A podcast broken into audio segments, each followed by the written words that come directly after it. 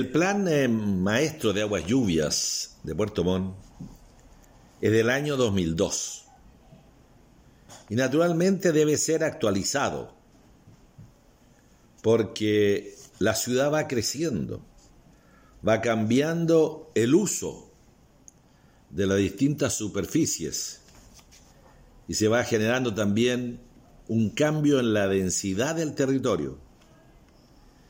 Sin eh, una actualización del Plan Maestro de Aguas Lluvias, no se puede atender lo que son las aguas lluvias de nuestras ciudades.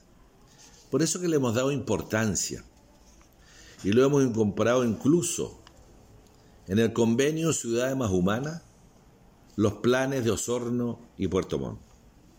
En este caso, el eh, plan maestro de Puerto Montt cuesta 435 millones de pesos y será financiado con fondos del gobierno regional. Por eso, hemos suscrito el convenio correspondiente con la Dirección de Obras Hidráulicas para llevar adelante este estudio, porque fundamentalmente son consultorías que deben contratarse porque es tremendamente necesario contar con un plan de aguas lluvia actualizado. No puede ser que mantengamos un plan de hace 18 años atrás.